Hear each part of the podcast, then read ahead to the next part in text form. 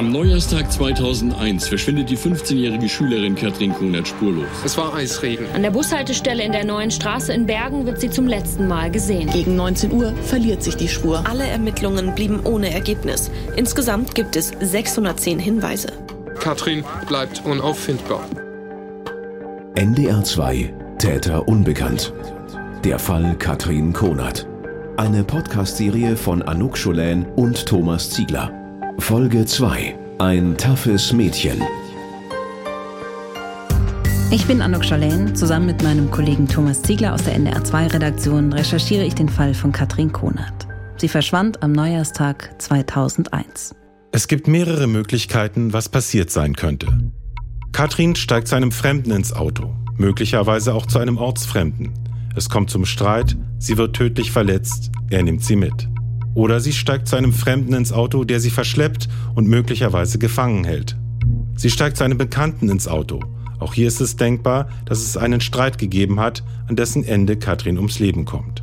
Sie steigt zu niemandem ins Auto, sondern trifft auf jemanden, der ihr anbietet, mit zu ihm zu kommen, das Auto zu holen und sie dann zu fahren. In der Wohnung eskaliert die Situation. Sie entscheidet sich, in Richtung Klenze zu laufen, um wenigstens ein paar Meter schon in Richtung Zuhause hinter sich zu bringen. Es ist Eisregen und ein Autofahrer verliert die Kontrolle. Es kommt zu einem tödlichen Unfall. Oder sie ist von zu Hause weggelaufen. Im April fahren Thomas und ich das erste Mal nach Bergendumme, wo Katrin verschwand. Von Hamburg aus etwa 130 Kilometer. Autobahn bis Lüneburg, ab da wird's immer ländlicher. Je näher wir kommen, umso grüner wird die Landschaft um uns herum. Wald, Wiesen, Felder kilometerweit. Kann man hier einen Menschen verschwinden lassen? Es ist zumindest denkbar. Aber wo willst du anfangen zu suchen? Ne? Man kann sich das vielleicht so eingrenzen, dass man sagt, die, die Flächen, die regelmäßig bewirtschaftet werden, so die scheiden aus. Aber die Fläche wird ja nicht unbedingt kleiner. kleiner.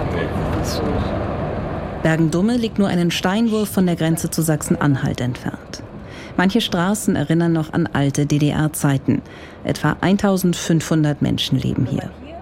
Mitten durch den Ort verläuft die B71 von Bremerhaven bis nach Magdeburg. Eine Straße, die auch vom Fernverkehr genutzt wird. Tagsüber kommen fast im Minutentakt Lastwagen vorbei. Die B71 heißt an dieser Stelle Breite Straße. Ein Bäcker, ein Friseur, Fußpflege, ein Imbiss, eine Metzgerei, ein Café, ein Hotel, Post, Bank, Apotheke. Ein Stückchen weiter in Richtung ehemalige Grenze, ein Reiterhof, Campingplatz und eines der letzten Freibäder, die es in der Region noch gibt. Also ich glaube, wenn man mal abzieht, was hier möglicherweise passiert ist, ist das schon was, was man als extrem idyllisch beschreiben würde, oder? Ja. Also die einzelnen Hintergärten, da vorne waren so ein, zwei, die richtig so liebevoll künstlerisch gepflegt sind. Viele der hübschen Fachwerkhäuser sind heruntergekommen und stehen leer. Es sind kaum Menschen auf der Straße unterwegs. Übersichtlich. alles verfallen. Hier schade, eine schöne alte Fachwerkhäuser. Dieses Gebäude ist total unheimlich. Mit vergitterten Fenstern. Vielleicht finden wir es auch nur unheimlich, weil Katrin hier verschwunden ist. Oder weil wir wissen, dass es hier in Bergen eine Sekte gibt. Die Telema Society. Es gibt Gerüchte von Ekelprüfungen und satanischen Opferritualen. Mitglieder der Sekte sollen Opfer ritueller Gewalt geworden sein. Mehr dazu in einer späteren Folge. Heute schauen wir uns erst einmal um. Wir versuchen ein Gefühl für den Ort zu bekommen, an dem Katrin bei Blitzeis nicht nach Hause kam. Okay, hier ist die Bushaltestelle. An der Bushaltestelle in der neuen Straße wurde Katrin zum letzten Mal gesehen. Wir sind heute zum ersten Mal hier. Ein komisches Gefühl. Dabei ist das dunkle Holzhäuschen nichts weiter als ein dunkles Holzhäuschen. Innen eine Bank, außen der Fahrplan, daneben eine Laterne. Die stand damals 2001 noch nicht da. Das Bushäuschen ist beschmiert mit einer Kreidezeichnung. Fuck Police steht auf der einen Seite, auf der Innenseite eine etwas wirre Botschaft. Katrin Konert wurde von Busse und Jäger missbraucht. Konert falsch geschrieben. K-O-N-A-T. Eine der wenigen jüngeren Spuren, denen die Polizei nachgegangen ist. Seit gut einem Jahr wissen die Beamten von der Kreidenachricht. Wer sie dahingeschmiert hat, wissen sie nicht. Der Ermittler Andreas Rusche ist fast von Beginn an mit Katrins Verschwinden beschäftigt. Nächstes Jahr geht er in Rente. Die Ermittlungen hat jetzt Annegret Daurödel übernommen. Die Kreidenachricht haben sie untersucht. Wurde genauso ermittelt wie bei allen anderen Hinweisen auch. Busse und Jäger. Es gibt sowohl Leute, mit, die Busse heißen, es gibt auch Leute, die Jäger heißen. Es gibt Jäger sowieso. Busse gibt es auch. Äh, wer das da hingeschrieben hat, was es möglicherweise mit Katrin zu tun hat, kann ich nicht sagen. Das Einzige, was ich festgestellt habe, ist, dass dort offensichtlich ja mit weißer Kreide das geschrieben worden ist und es ein augenscheinlich sehr ähnliches Schriftbild in einer anderen Bushaltestelle. Äh, wie weit ist das weg? Da oben, äh, Stachel. Was ich meine? Eine Karte. Da ist also jedenfalls auch eine Bushaltestelle und da ist auch mit schwarzer Kreide ein Spruch von Goethe geschrieben worden. Und wenn man da also verschiedene Buchstaben sich anguckt, dann sieht man durchaus Ähnlichkeiten. Hm. Dann können Sie sich selbst was ausmalen. Wo ist diese andere Bushaltestelle? Die Bushaltestelle ist eine Holzhütte an einem Parkplatz. Hier finden wir den zweiten Kreidespruch. Einen Zusammenhang können wir genauso wenig wie die Polizei sehen. 2001 gab es die Gaststätte Busses in der Nähe. Die einzige wörtliche Verbindung, die nichts mit einem Transportmittel zu tun hat. Eine Kneipe, in der auch Leute saßen, die Katrin kannten. Aber daraus haben die Ermittler keine Theorie entwickelt. Die Kreidenachricht spült den Fall von Katrin 2017 wieder in die Medien. Ein paar Jahre davor war es ein mysteriöser Anruf bei einer ihrer Schwestern. Für die Familie bedeutet das immer wieder Hoffnung. Katrin wurde nie für tot erklärt. In Gesprächen korrigiert uns die Familie, wenn wir von ihr in der Vergangenheitsform sprechen. Die Konats haben sechs Kinder. Vier Mädchen, zwei Jungs. Es gibt viele Filmaufnahmen der Eltern und der älteren Schwestern, wie sie mit verweinten Augen auf dem Sofa sitzen, Interviews geben und versuchen zu beschreiben, was in ihnen vorgeht. Das werden sie machen, bis Katrins Schicksal geklärt ist, ist unser Eindruck. Jetzt sind wir ein neuer Hoffnungsschimmer. Nach 17 Jahren suchen wir eine Spur in dem Fall und hoffen, dass durch unsere Recherchen vielleicht neue Hinweise kommen. Für Ihre Hinweise gibt es den Messenger der NDR2-App oder Sie schicken uns eine E-Mail an täterunbekannt.ndr2.de. Andreas Rusche, der Hauptermittler in dem Fall, hatte lange Zeit ein freundschaftliches Verhältnis mit der Familie, vor allem zu Vater Frank. Wir treffen Frankona zu Hause, ein neues Zuhause. Nach Katrins Verschwinden ist die Familie umgezogen. Sie haben wahrscheinlich eine Million Mal, wenn es überhaupt reicht, darüber nachgedacht, was möglicherweise an diesem Abend des 1.1. passiert ist. Was erscheint für Sie am plausibelsten, was möglicherweise passiert ist?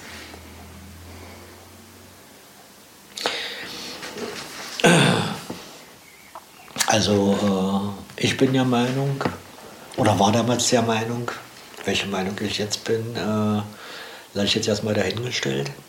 Ich habe damals immer gesagt, Katrin ist aus, ausgebüxt, aus welchen Gründen auch immer. Und äh, habe damals äh, das eigentlich schon mal kundgetan. Sie ist gleich irgendwo in Brasilien Kaffeeboden pflücken oder was ich vielleicht wollte.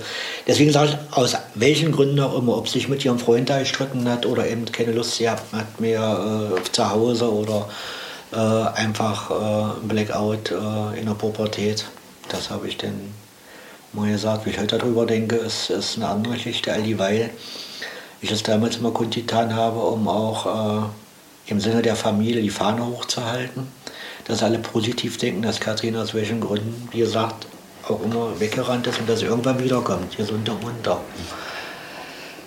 Mittlerweile sind die Kinder älter, sind reifer, sind erwachsener und es ist ja keiner von denen auf den, auf den Kopf gefallen. Und ich glaube schon, dass auch die sich darüber Gedanken machen, selbst meine Jungs sind ja nun mittlerweile in einem Alter, dass man sagen muss, dass nach so langer Zeit man ja ähm, denn mit dem Schlimmsten rechnen muss. Und äh, natürlich kann äh, irgendein Verbrechen passiert sein.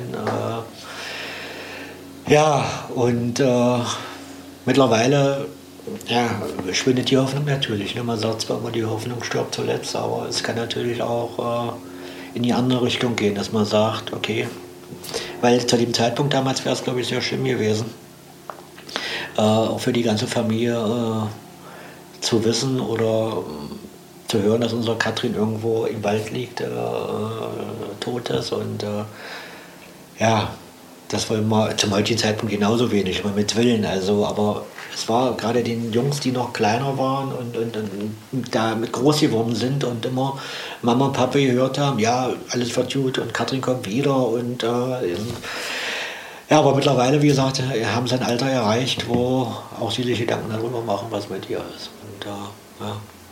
Aber weiter positiv denken, also haben wir immer gesagt, positiv, positiv, positiv und Katrin lebt irgendwo und, und das geht ja gut und äh, wir schauen einfach weiter.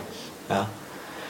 ja, obwohl man sich unter uns gesagt dann auch dann, äh, was vormacht, aber äh, ja, solange wir nichts anderes haben, muss man weiter positiv denken und, äh, und einfach, einfach schauen und äh, in den Tag weiter hineinleben, wie man das sonst auch gemacht hat. Also wir haben es gelernt, damit zu leben. Und äh, Katrin ist zwar äh, nicht da, aber hm, bei uns. Frankie und Dennis sind ein und vier Jahre alt, als Katrin verschwindet. Beide wohnen heute noch zu Hause, inzwischen in Lüchow. Keiner von beiden hat eine eigene Erinnerung an die Schwester. Sie kennen sie nur von Fotos, aus Videos und aus den Erzählungen der Schwestern und Eltern. Ist Katrin in irgendeiner Form ähm, Teil deines Alltags? Ja, immer. Dennis ist jetzt Anfang 20. Immer. Ich habe trage eine Kette. Das ist ja drauf. Mit ihr, mit ihr Datum drauf. Man sieht ihm an, dass er viel Sport macht. Also die kann man abnehmen. Ach, das, das, ich sehe gerade, das ist ein Hologramm, oder? Ich habe das. Da ist sie Oh, drauf. Also dann steht ihr Datum, wann sie verschwunden ist, drauf. Also hat meine Mutter, mein Bruder und mein Vater haben das. Wer ist denn auf die Idee gekommen? Meine beste Freundin, ehemalige beste Freundin, hat das gemacht und hat mir das zu Weihnachten geschenkt. Also erst mir und dann irgendwann kam das dann, dass meine Eltern es haben haben wollten und ja. Und dann die Kette trägst du jeden Tag? Jeden Tag, ja. Und hast du auch das Gefühl, dass die Ja, dadurch man näher ist bei halt, dir ist? äh, weiß nicht, man ist halt, man weiß zum Beispiel, dass jemand da ist, der auf dich guckt, also falls es ist, auf dich guckt, dich beschützt, dann hat man, auf, ist man halt auf der sicheren Seite. Also meine Meinung. Das ist, Ist das so, das heißt, das ist aber auch so ein Ritual für dich und das ist wichtig für dich Ja, und da ja. fühlst du dich vollständig. So, ich habe auch vorhin erklärt, wenn ich zum Beispiel zur Schule gehe oder irgendwo anders hingehe und ich habe die Kette vergessen, gehe ich den Restweg wieder zurück und hole mir die Kette. Auch wenn ich zu spät komme zur Schule, ist mir eigentlich so egal. Hauptsache ich habe die Kette, wo ich weiß, okay, Katrin und ihre Schwestern gehen damals in Klenze, in der nächstgrößeren Ortschaft von Großgadau aus gesehen, zur Schule, auf die Draven Gesamtschule. Wir treffen uns mit Gerhard Prigge. Er ist damals Katrins Klassenlehrer. Herr Pregeland, wir fangen einfach mal ganz vorne an. Was ist denn Ihre Erinnerung noch an Katrin? Ja, die Erinnerung ist so, dass Katrin relativ neu in meiner Klasse war. Die hat eine Klasse wiederholt. Und ich hatte damit nur ja, sie als Klassenlehrerin vier Monate. Sie ist neu in die Klasse gekommen. Wir waren damals eine relativ kleine Schule, sodass sie sich alle kannten.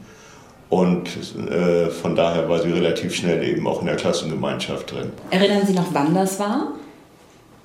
Vom Monat her? Ja. das muss 2000 gewesen sein. Sie ist doch 2000.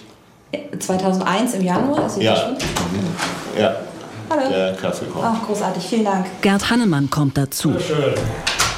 Du warst der Mathelehrer von Katrin? Religion. Religion. Wirklich? Sollte, sollte noch einen Stuhl dazu holen?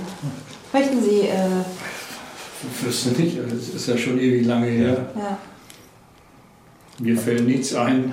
Haben Sie neue Erkenntnisse irgendwie? Oder? Suchen wir. Wir suchen, wir versuchen uns ein Bild von Katrin zu machen, aber wenn Sie noch eine Erinnerung an Katrin haben, was es für ein Mädchen war, was es für so ein. Hol dir den Stuhl mit rein. Ich hole noch einen Kaffee. Ja, ja. Genau. Wollen wir eben warten oder wollen wir. Ähm, Nö, aber noch weitermachen. Machen wir weiter. was, Ja. was für ein Mädchen? Was für ein Typ war Katrin? Sehr lebendig, manchmal nervig. So, ja, wie Kinder in dem Alter eben sind. Ne? Also viel, viel nicht negativ auf, äh, war sehr kommunikativ mit den Schülern, weniger kommunikativ mit den Lehrern. Ja, so ist man in dem Alter. Ne? Also nichts, äh, nichts, was sie jetzt besonders herausheben würde, weder im Negativen noch im Positiven, überhaupt nicht. Na, und ich hatte ja schon gesagt, wir sind eine relativ kleine Schule gewesen damals. Muss den Stuhl von draußen rein. Oder So, wann war denn das? War es 2000 oder 2001? Januar 2000. 2001. Ja, Jahreswechsel. Ne, also weder, weder positiv noch negativ. Also ganz normal mit allen Schwierigkeiten und mit allen Zusammenstößen, die man mit Kindern in dem Jahr eben auch hat oder in dem Alter eben auch hat. Wir haben gehört, dass sie sich auf dem Schulhof sehr gut durchsetzen konnte und da auch so einige Kinder hatten, die man so heute als Opfer bezeichnet. Es waren vier Schwestern. So, Jacqueline, ich habe die Schwestern, ne, ne, vier, vier Schwestern und eine Cousine. So, Nancy war, glaube ich, die Cousine, ich weiß nicht, wie gesagt, 18 Jahre her. Nancy, Mandy, Jacqueline. Katrin. Katrin. Also drei oder vier Schwestern und die Cousine war auch noch da. Also, also Katrin, ja, so um die geht es ja, das war ja die jüngste, die muss man erstmal sortieren halt. So, und aber die hat eben diese drei älteren Schwestern und die ältere Cousine hier gehabt halt. So, und das war schon, so, das war, von, das war schon eine taffe Gruppe, so halt, nicht? Aber dass sie jetzt irgendwie andere da ist. Also sie waren sehr sozial, haben sich für andere eingesetzt. Sie haben auch verschiedene AGs haben die geleitet, die Eltern, Schwestern. Also im Gegenteil. Das wirklich, kann ich so außer meiner Erinnerung. Was meinen Sie mit tough?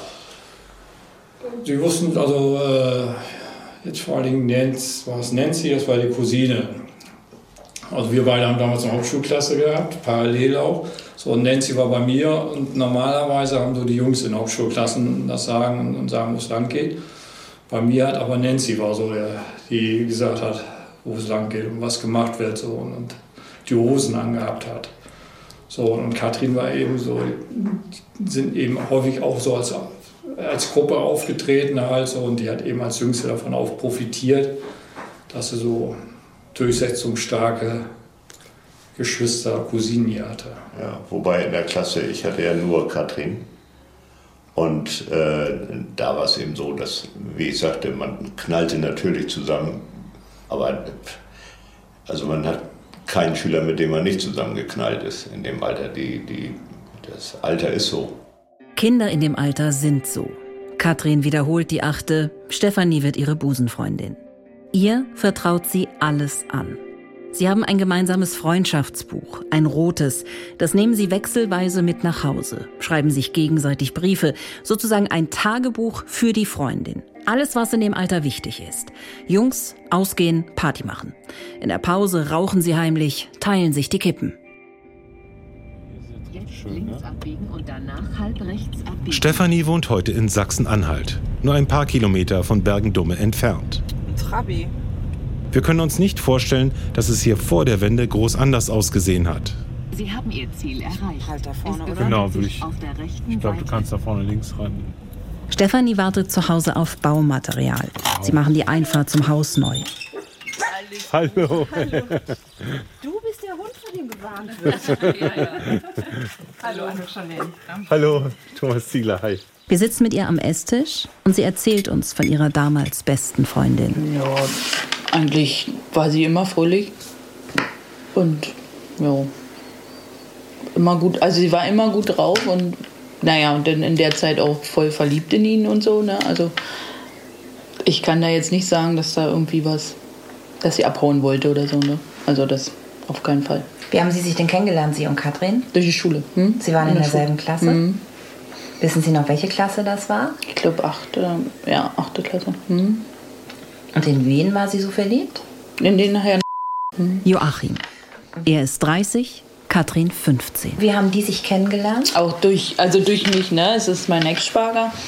Ähm, ich weiß gar nicht, er hat mich mal abgeholt von der Schule und, und sie ist dann mitgekommen und ja, und dann hat er uns öfters mal abgeholt. Ich habe das auch erst spät erfahren, dass die zusammen sind. Also sie hat sich nicht getraut zu erzählen. Und dann hatten wir uns auch noch gestritten, weil sie dann gesagt hat, ich darf ihn nicht mehr umarmen. Und, ne, also ich habe ihn immer umarmt und auch immer ein Küsschen gegeben, weil er war ja damals mit meiner Schwester lange Zeit zusammen. Und für mich ja sowieso denn, ne? Also ein guter Freund. Ja, dadurch haben die sich ja nicht kennengelernt, ja.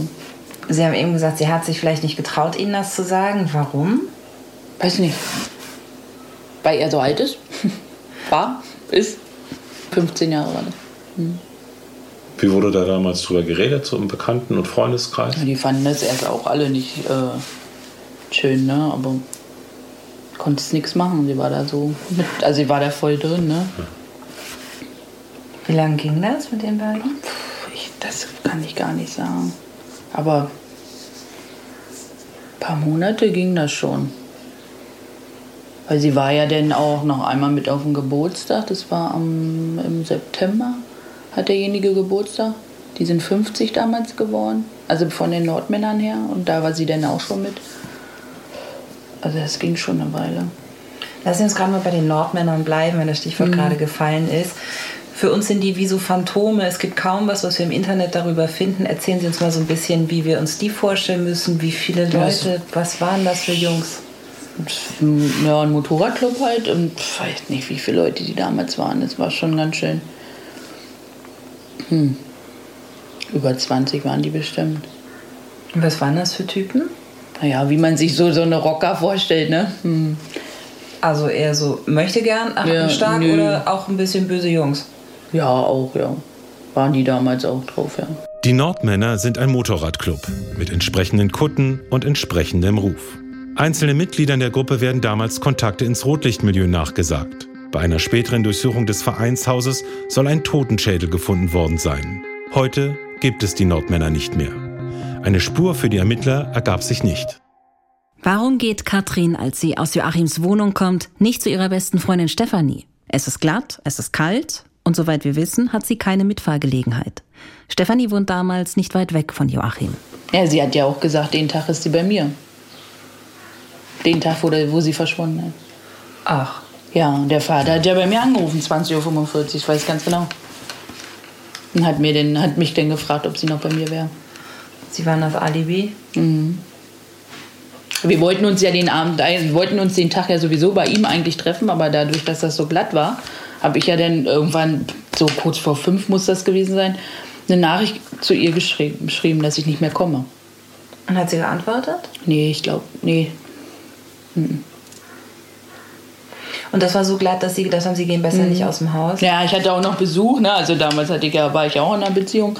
Und den hatte ich dann, also der ist dann gerade nach Hause und dadurch habe ich das dann mitgekriegt, ne? Und dann habe ich gesagt, nee, ich bleib lieber zu Hause. Und saß ich ja mit meiner Ma dann da und dann rief der Vater an, ne? Handy, alle, kein Geld. Der hätte ja auch theoretisch zu ihm gehen können ne?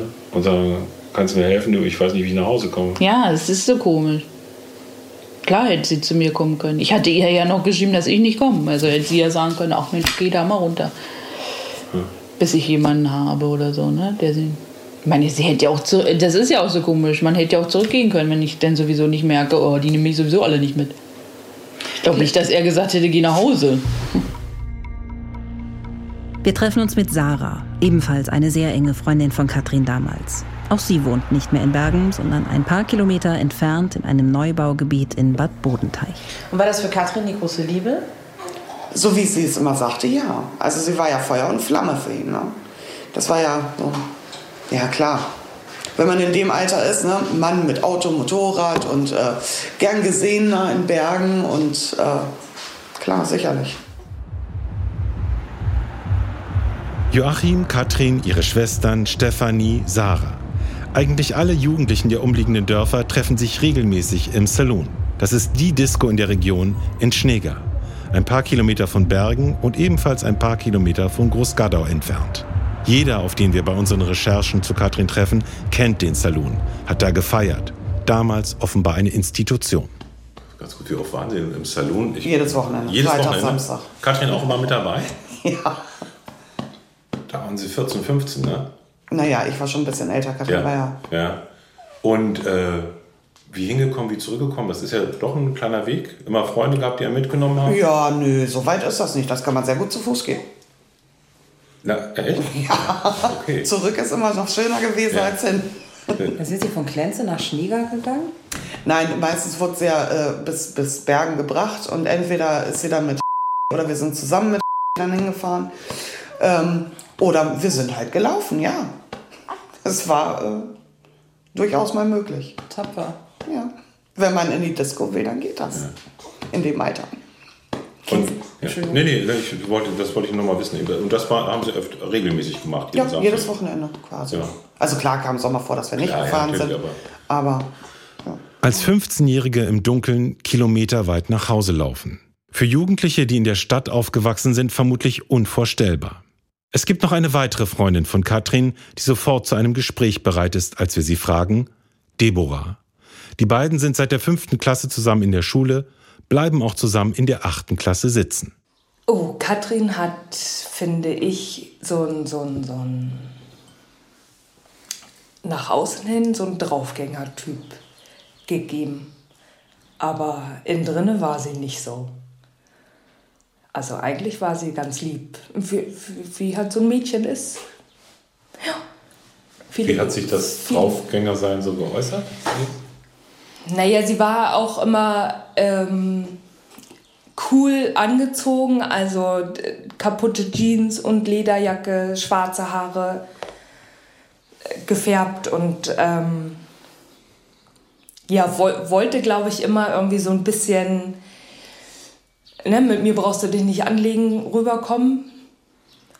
Das, glaube ich, hat aber auch einfach mit ihrer, ähm, mit ihrer Familie zu tun. Sie war ja nie alleine. Also ich glaube, die, sie musste sich ja, glaube ich, immer durchsetzen irgendwie. Und deswegen hat sie das irgendwann auch so nach außen getragen. Als wir die Familie kontaktieren und fragen, ob sie damit einverstanden ist, Interviews zu geben, bekommen wir unterschiedliche Reaktionen. Nadine, ihre Brüder, der Vater und zunächst auch Mandy sagen ja. Wir gehen auf der Autofahrt das anstehende Gespräch durch. Also als erstes so ein bisschen, wie es ihr geht, wenn sie über Katrin heute noch spricht. Wie würdest du beschreiben, was war sie für ein Typ, für ein Mensch? Ja? Ja, ja, nee, ich wollte damit nur sagen, ich finde, habe das deswegen so gemacht. Wir kommen da rein, wir sind zwei Fremde und wir wollen fragen und deswegen habe ich gedacht, so man versucht sie erstmal ihr eine Chance zu geben, sich da wieder rein zu versetzen. Und deswegen bin ich da so eingestiegen. Auf dem Weg zu Mandy sagt sie uns ab. Sie bittet uns um Verzeihung. Sie schafft es emotional nicht. Wir schwanken zwischen Verständnis, Enttäuschung und einem schlechten Gewissen, bei ihr eine alte Wunde wieder aufgerissen zu haben. Also mich zieht das jetzt ganz schön runter, muss ich sagen. So.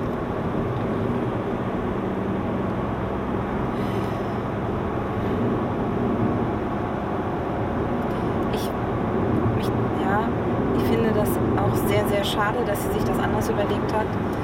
Aber ich kann es.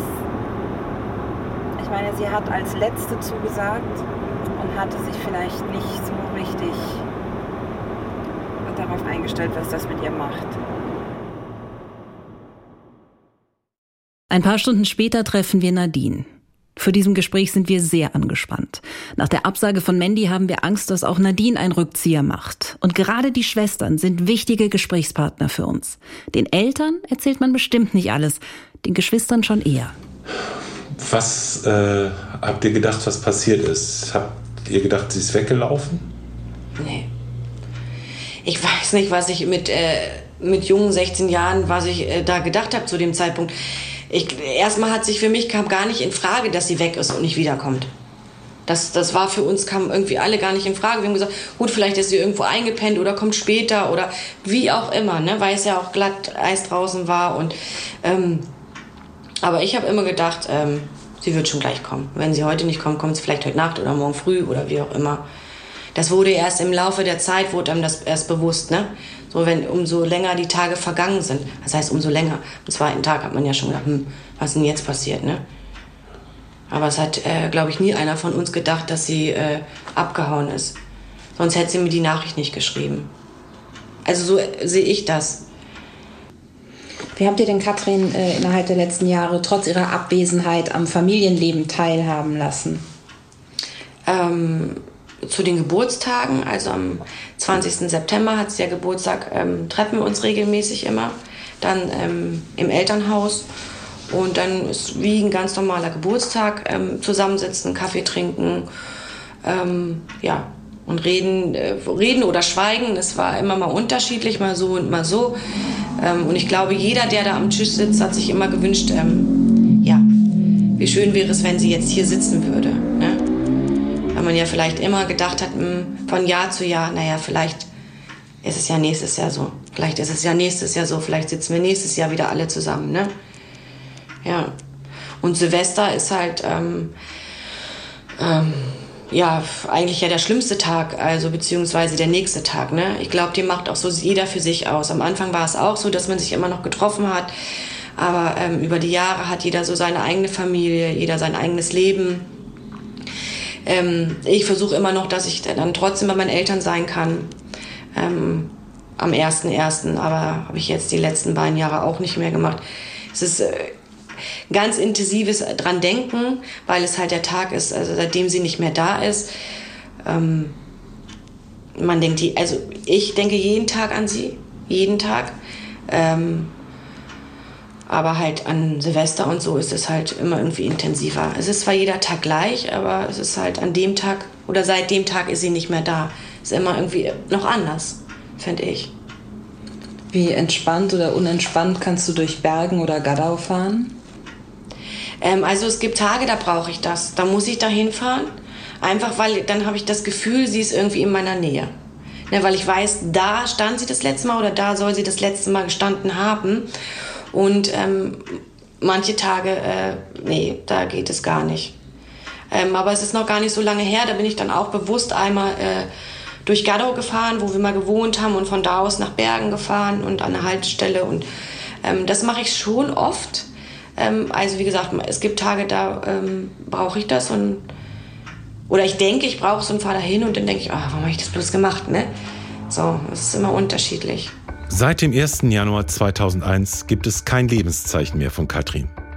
Als sie verschwindet, trägt sie eine schwarze Korthose, eine schwarze Bomberjacke mit orangefarbenem Innenfutter, schwarze Halbstiefel mit Plateausohle, einen weißen Rollkragenpullover, eine silberne Uhr mit der Gravur Katrin an der Innenseite, an fast jedem Finger einen Ring und ein schwarzes Halsband.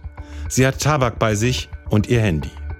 Haben Sie an diesem Abend etwas Auffälliges bemerkt? Wissen Sie, was Katrin passiert ist? Schicken Sie uns eine Nachricht über die NDR2-App oder per E-Mail an täterunbekannt.ndr2.de. Wir fragen Frank Konert, was er dem oder denjenigen sagen möchte, die möglicherweise etwas mit dem Verschwinden von Katrin zu tun haben. Was kann man den Menschen sagen? Also, äh, wenn überhaupt jemand davon was weiß, möge er bitte sein Gewissen erleichtern und äh, dazu beitragen, dass Menschen, die seit Jahren äh, bangen und hoffen, äh, ja, irgendwann auch mal zur Ruhe kommen. Denn äh, wir sind ja unter Dauerdruck. Das ist ja äh, selbst, äh, wenn, man, wenn man normal erscheint, seinen Mitmenschen gegenüber, Familie gegenüber, es ist innen drin, äh, ist der Druck da. Das ist, äh, das kommt dann aber auch teilweise erst später, dass man diesen Druck, den man jahrelang immer äh, versucht hat, nicht zu zeigen und, und, und abgebaut hat, dass der mit einmal dann rauskommt und dann äh, ist das äh, ganz schlimm, ist das explodiert. Und ich kann nur äh, diese Menschen hoffen, bitten, uns was mitzuteilen, anonym oder was weiß ich auch immer, ist es immer noch eine Belohnung, glaube ich, ausgelobt von mehreren tausend Euro. Vielleicht kann irgendjemand die brauchen. Also äh, wäre sehr nett, äh, uns da was mitzuteilen oder Polizei oder Ihnen vielleicht sogar zu sagen. Also das wäre natürlich, äh, das wäre natürlich super. Kann ja sein, dass jemand sich nicht traut. Oder nach so langen Jahren Gewissensbisse, äh, dass er sagt, okay, jetzt reicht es mir, ich erzähle das jetzt dann also fertig. Gibt's ja. ja.